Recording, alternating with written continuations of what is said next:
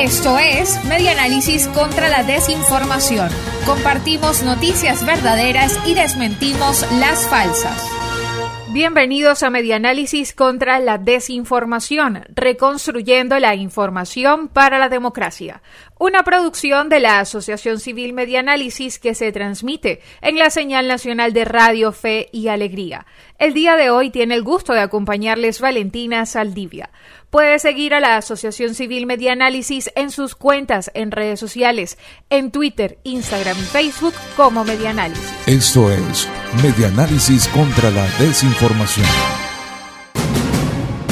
Comenzamos con las noticias y desmentidos más destacados de la semana del 5 al 9 de julio del año 2021. Esto es Medianálisis contra la desinformación. Es falso que el gobierno de Nicolás Maduro ha mitigado la pandemia por una política social preexistente de salud pública. Venezuela ha logrado mitigar y controlar la pandemia gracias a una política social preexistente de salud pública gratuita y de calidad, afirmó Nicolás Maduro el 22 de febrero de 2021 en una intervención a distancia ante el Consejo de Derechos Humanos de las Naciones Unidas. También indicó que en Venezuela, con pandemia de COVID-19 o sin ella, hay una política preexistente de salud pública gratuita y de calidad. De acuerdo con espaja.com, esto es falso. Testimonios como lo de los niños, niñas y adolescentes del Hospital JM de los Ríos en la audiencia ante la Comisión Interamericana de Derechos Humanos el 30 de junio del año 2021 sirven de prueba de que ni antes ni después de la pandemia hay una política preexistente de salud pública gratuita y de calidad, como afirma Nicolás Maduro. Un total de 23 niños, niñas y adolescentes del Servicio de Nefrología del JM de los Ríos fallecieron esperando trasplantes entre 2017 y marzo de 2021, a pesar de estar protegidos por medidas cautelares de la mencionada Comisión Interamericana de Derechos Humanos. Esto es Medianálisis contra la Desinformación. Seguimos con este resumen semanal. Es falso que la variante Delta de la COVID-19 se detecta con hisopado nasal, como afirma una cadena de WhatsApp. La variante Delta del COVID-19 identificada por primera vez en la India es la de mayor preocupación para la Organización Mundial de la Salud, según declaró el director del organismo Tedros Adhanom, porque hasta ahora es la de mayor transmisibilidad de todas las variantes detectadas. Una cadena que circula en grupos de WhatsApp se hace eco de esta preocupación de la OMS, pero señala que quienes se contagian con esta variante muestran otros síntomas. Además, continúa la cadena, los test de hisopado nasal son muy a menudo negativos al COVID-19 y cada vez son más resultados de falso negativo de los test nasofaringios. Estos datos son falsos. La unidad de verificación de datos y fact-checking de efecto Cocuyo revisó las declaraciones oficiales de la Organización Mundial de la Salud y de medios independientes sobre la variante Delta del COVID-19 para constatar la veracidad de esta afirmación y es falso que la variante Delta de la COVID se detecte con hisopado nasal. Eso es Medianálisis contra la Desinformación. Seguimos con este resumen semanal. Expertos creen que posible participación de Iglesia Católica en negociación política daría credibilidad al proceso. Analistas estiman que la eventual participación de la Iglesia Católica en las negociaciones políticas en Venezuela podría ser positiva y determinante para acuerdos entre el gobierno y la oposición. El pasado lunes el Papa Francisco sostuvo una audiencia privada con el secretario de Estado de Estados Unidos, Anthony Blinken, en la que discutieron la situación de Venezuela. Durante unos 40 minutos Blinken y el sumo pontífice conversaron en Ciudad del Vaticano sobre asuntos de relaciones exteriores, como Venezuela, Siria, Líbano, Bielorrusia, Etiopía, la migración y el cambio climático, según reseña elcarabobeño.com. Blinken resaltó que la administración de Joe Biden apoya el retorno a la democracia en Venezuela y reiteró la voluntad de la Casa Blanca para ayudar a Venezuela en la reconstrucción del país. La semana pasada, el comunicado conjunto con Estados Unidos, Canadá y la Unión Europea reflejaron sus deseos en la negociación integral con plazos concretos. Eso es Medianálisis contra la Desinformación. Seguimos con este resumen semanal. Más de 20 familias indígenas huyeron de la violencia en zonas mineras del Caura, en Bolívar, según la ONG KPKP. Al menos 20 familias indígenas de la cuenca del Caura, en el municipio Sucre del estado Bolívar, huyeron en las últimas semanas de sus hogares y conucos debido a la violencia generada en las zonas mineras del sector, reportó la ONG defensora de derechos indígenas KPKP. El vocero de la organización dijo que el detonante del desplazamiento forzado de los indígenas fue el asesinato de cuatro personas a mediados de abril en la mina El Silencio. Una de las víctimas era el capitán del pueblo, Jibi Nelson Pérez. Desde entonces, las familias del lugar abandonan sus caseríos y conucos para trasladarse a una zona donde se sientan seguras. Algunos se trasladan a otras comunidades al otro lado del río y otros deciden migrar hacia Puerto Ayacucho, estado Amazonas, según reseña elimpulso.com.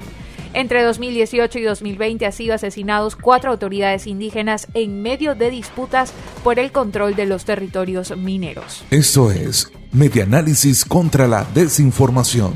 Seguimos con este resumen semanal. Presos del Rodeo 3 deben pagar dólares por beneficios como traslados, visitas y alimentos de sus familiares.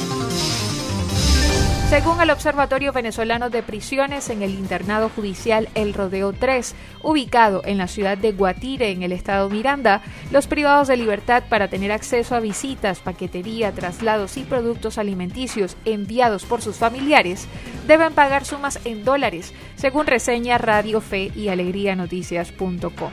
Además, en este centro penitenciario, el preso o el familiar debe pagar una cuota por cisternas de agua que permitan abastecer el lugar y debe conseguir dinero para traslados a tribunales.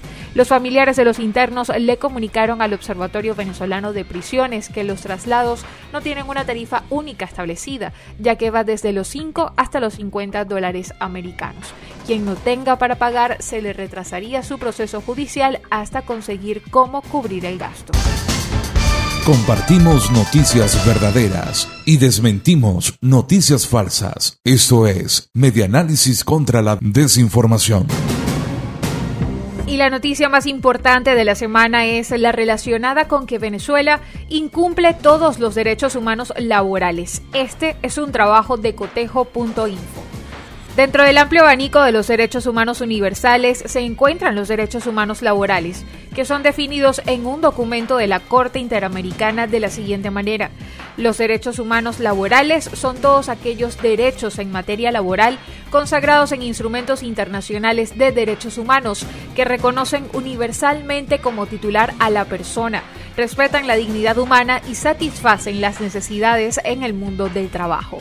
Ante el evidente volumen de reclamos en materia laboral que existe en Venezuela por la constante violación de los derechos de los trabajadores, el equipo de Cotejo Info fijó su lupa sobre este tema y determinó que en el país se viola el 100% de los derechos humanos laborales identificados y descritos en instrumentos nacionales e internacionales. Este planteamiento también es resultado de la revisión documental de organizaciones defensoras en el país, como Provea, la Alianza para la Defensa de los Derechos Humanos Laborales en Venezuela y el Observatorio Venezolano de Conflictividad Social, además de instancias internacionales como la Organización de Naciones Unidas y la Organización Internacional del Trabajo. El derecho al trabajo está de primero en la lista de los derechos humanos laborales y, según Provea, implica la protección del Estado contra el desempleo. La reseña realizada por la web de noticias DW sobre la memoria y cuenta presentada por Nicolás Maduro el 12 de enero de 2021 refleja que el mandatario admitió que el desempleo y la pobreza crecieron en Venezuela. Según cifras oficiales, el desempleo en el año 2020 fue de 8.8%, dos puntos por encima del registro del año 2019. La nota periodística detalla la reducción del trabajo formal de 59.3 a 56.1% y el aumento del trabajo informal de 59.3 a 43.9%. El Fondo Monetario Internacional reveló en el informe de perspectiva sobre la economía mundial que Venezuela registra la tasa de desempleo más alta del mundo, con un total acumulado de 58.3% en el año 2020 y el primer trimestre del 2021. En Venezuela las violaciones del derecho al trabajo, la libertad sindical, la negociación colectiva, el sueldo justo, entre otros, están documentadas por las organizaciones no gubernamentales que estudian la materia. Esta es la noticia más destacada en Medianálisis contra la desinformación. Escucha Medianálisis contra la desinformación en las dos emisiones de En este país, una y cinco de la tarde, por la red de radio Fe y Alegría, con todas las voces. Y ya para culminar nuestro espacio de Medianálisis contra la desinformación, le presentamos el tema de la semana en este país, con Francisco López Domínguez, presidente de la Cámara Inmobiliaria de Venezuela. Escuchemos parte de sus declaraciones en el programa En este país de Radio Fe y Alegría sobre el balance del sector inmobiliario ante la crisis y la dolarización en Venezuela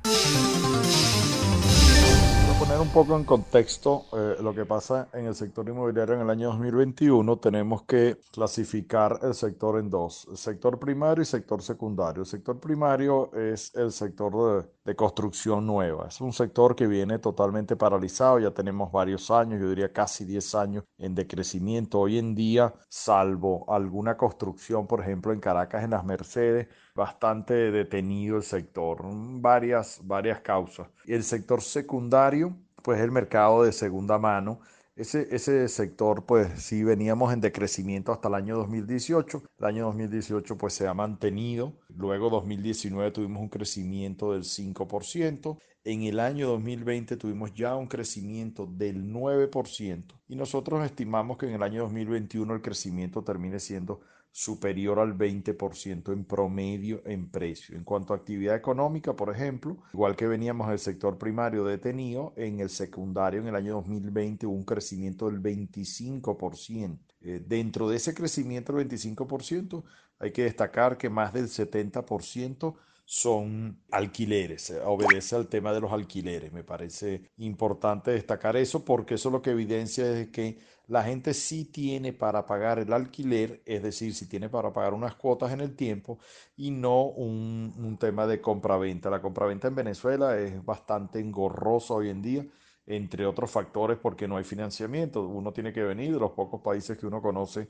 en Occidente que tiene que venir con el 100%, es decir, tengo que venir con un solo cheque, nos vemos en el registro, pagar y, y normalmente la gente pues no dispone de ese dinero, sino dispone de sus su patrimonio, que es su casa, que es su, su, apartamento o lo que sea, más algo más de dinero o algo menos, dependiendo si uno tiene un apartamento grande y lo que quiere es mudarse uno más chiquito.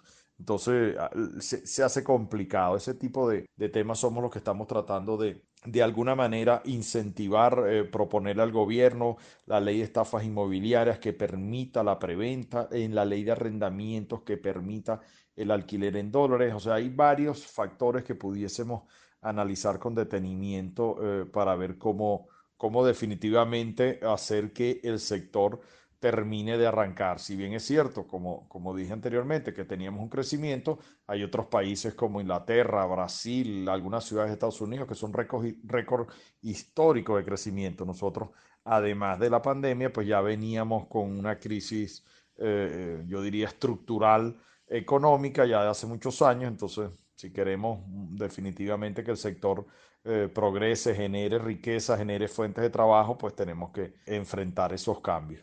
En cuanto al, al, tema de la dolarización, ahí sí tenemos mucho, mucha tela que cortar. Nosotros en el sector pues nos hemos quedado atrás mientras la economía, mientras el mismo gobierno ha desmontado el control de cambio, pues nosotros todavía tenemos unas leyes que taxativamente nos prohíben eh, negociar en dólares. Y lo que está pasando es que eh, bien sabemos todos que por la inflación el bolívar no existe, entonces se imaginarán que, por ejemplo, un contrato de arrendamientos, ¿quién es el que puede firmar un contrato a un año para cobrar en bolívares? Me parece que eso es, eso es eh, desde todo punto de vista ilógico, entonces no, no se está dando. El mercado en ese sentido evoluciona hacia el sentido así culmina este programa de Medianálisis contra la desinformación, reconstruyendo la información para la democracia. En la edición y montaje estuvo Arturo Adames, en la dirección general Luis Sánchez, en la conducción quien tuvo el gusto de acompañarles Valentina Saldivia. Le recordamos que puede seguir a la Asociación Civil Medianálisis en sus cuentas en redes sociales, en Twitter, Instagram y Facebook como Medianálisis. Hasta una próxima oportunidad. Esto fue Media Análisis contra la Desinformación. Síguenos en nuestras redes sociales, en Twitter e Instagram en arroba medianálisis y nuestra página web medianálisis.org. Esto es Medianálisis contra la Desinformación. Compartimos noticias verdaderas y desmentimos las falsas. Reconstruyendo la información para la democracia. Es falso que el gobierno ha mitigado la pandemia por una política social preexistente de salud pública, como dijo Maduro. Venezuela ha logrado mitigar y controlar la pandemia gracias a una política social preexistente de salud pública gratuita y de calidad afirmó Nicolás Maduro el 22 de febrero de 2021 en una intervención a distancia ante el Consejo de Derechos Humanos de las Naciones Unidas. También indicó que en Venezuela, con pandemia de COVID-19 o sin ella, hay una política preexistente de salud pública gratuita y de calidad. De acuerdo con espaja.com, esto es falso. Testimonios como lo de los niños, niñas y adolescentes del Hospital JM de los Ríos en la audiencia ante la Comisión Interamericana de Derechos Humanos el 30 de junio del año 2021 sirven de prueba de que ni antes ni después de la pandemia hay una política preexistente de salud pública gratuita y de calidad, como afirma Nicolás Maduro. Un total de 23 niños, niñas y adolescentes del servicio de nefrología del JM de los Ríos fallecieron esperando trasplantes entre 2017 y marzo de 2021, a pesar de estar protegidos por medidas cautelares de la mencionada Comisión Interamericana de Derechos Humanos. Esto fue Media Análisis contra la Desinformación. Síguenos en nuestras redes sociales, en Twitter e Instagram en arroba medianálisis y nuestra página web medianálisis.org.